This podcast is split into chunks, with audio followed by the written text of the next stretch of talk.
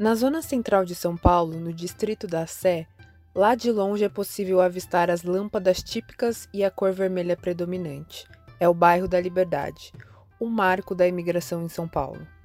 Existem centenas de lojas com artigos típicos, restaurantes, bares, feiras e eventos para manter viva a cultura japonesa e oriental.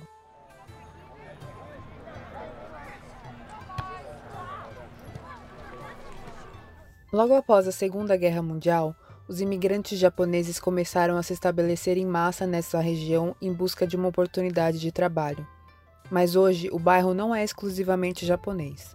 Ele reúne grandes comunidades de diferentes partes da Ásia, como coreanos, chineses, além de outras partes do mundo, como haitianos. Em 2018, no dia 24 de julho, uma lei municipal mudou o nome da praça e um decreto executivo estadual mudou o nome da estação. Em ambos foi acrescentada a palavra Japão.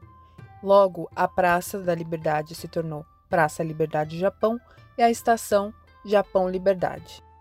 Em conversa por telefone, Abílio Ferreira, escritor e jornalista envolvido no resgate histórico dos marcos de São Paulo, conta um pouco sobre os motivos dessa mudança é uma tentativa de afirmação de um, de um interesse comercial. Né? Isso acontece ao longo da história da humanidade. Há essa, essa, essa luta pela manutenção de uma identidade de um território. Né? No caso dos, dos imigrantes japoneses, ah, eles começaram a perder a hegemonia naquele local.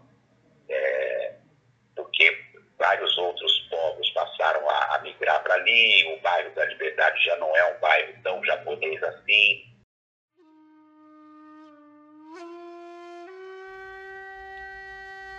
Obviamente, toda essa mudança de nome causou polêmica. As comunidades negras que vivem no bairro querem que a história seja relembrada. Durante o período colonial, a região da Liberdade chamava-se Praça da Forca era um espaço de punição e enforcamento para escravizados. Em 1821, um militar negro que liderou uma revolta foi punido com pena de morte na praça. O nome dele era Chaguinhas. Mas aí que tá. Após duas tentativas de enforcamento em praça pública, ele sobreviveu. Assim, o nome Liberdade foi atribuído em sua homenagem.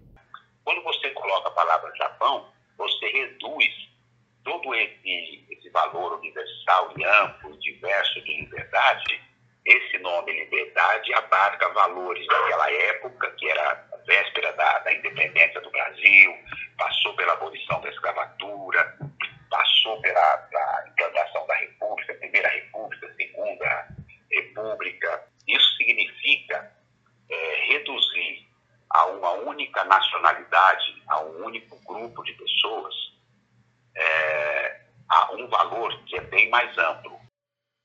O bairro da Liberdade é o mais multicultural do Brasil.